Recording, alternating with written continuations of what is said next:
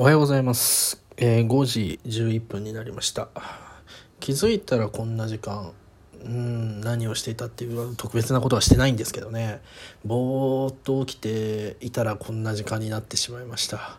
で、今ちょっと外を見てみると、だんだん日がね、昇ってきて、日がね、あのー昇るのちょっと遅くなったんじゃないのかななんて思っている次第の中原です。いや今回はね何の話しようかなと思ったんですがあのー最近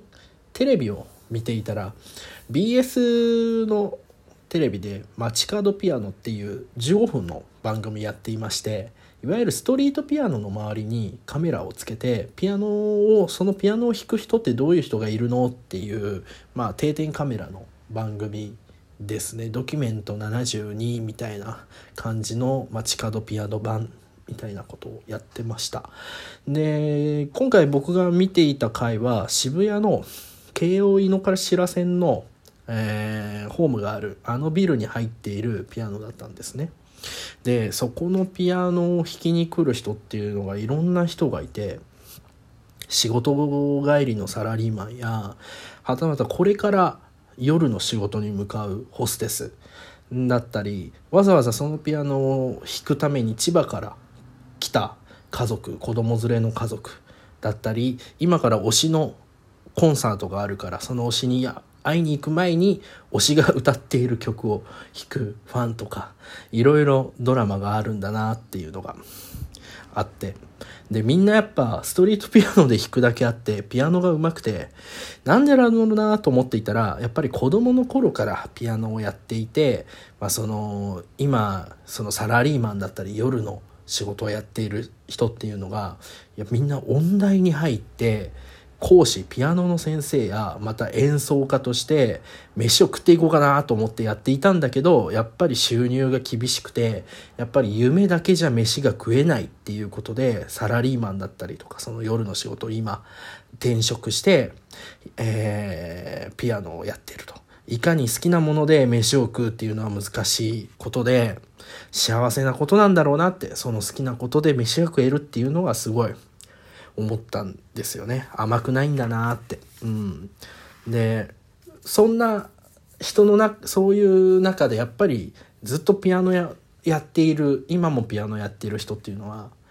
ピアノが自分の中の中で支えになっていて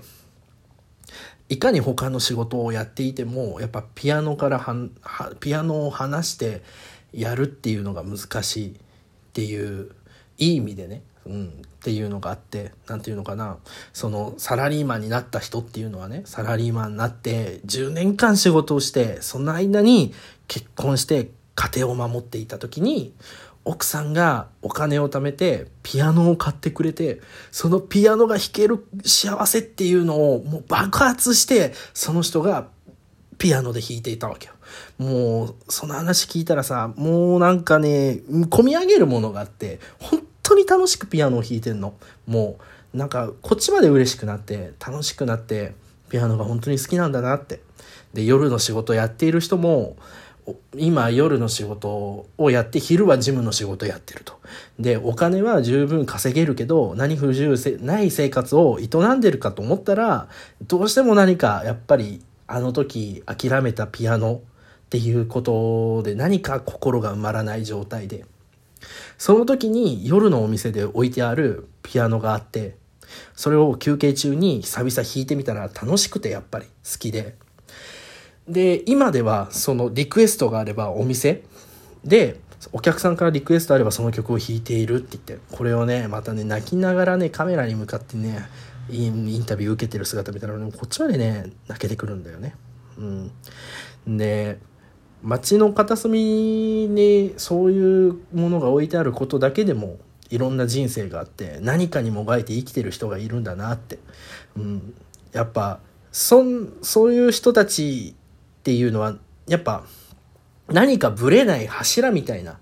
精神の柱。もうこの今回の場合だとピアノなんだけど、まあ、ピアノじゃなくてもさやっぱ趣味のゴルフとかさ、うん、やっぱ彼氏に会うこと彼女に会うことでもいいし友達と遊ぶこと推しに会いに行くこととかって何か励みに励みっていうか自分の中ではぶれない柱っていうのがあるんだなって、うん、それがねさっき言ったように趣味なのかもしれないし家族かもしれないしはたまたお金何に使うかは置いといてお金を稼ぐっていうこともあるんだなってて、うん、みんな頑張ってんなって。なんか自分もそういう柱になるものなんかそういう自分がそういう何か一生懸命がむしゃらになる気持ちみたいなのを見つけたいし見つけたら大切にしたいなって思いました。でその中でそのサラリーマンさっきお話ししたサラリーマンの人が弾いていた曲っていうのがザードの「君に会いたくなったら」っていう昔の曲を弾いてましたで最後にあのそのザードの「君に会いたくなったら」っていう歌詞の中で、まあ、今回の自分の中で一番胸に染みた歌詞を述べて終わりたいと思います。君に会いたくなったらその日まで頑張る自分でいたい。おやすみなさい。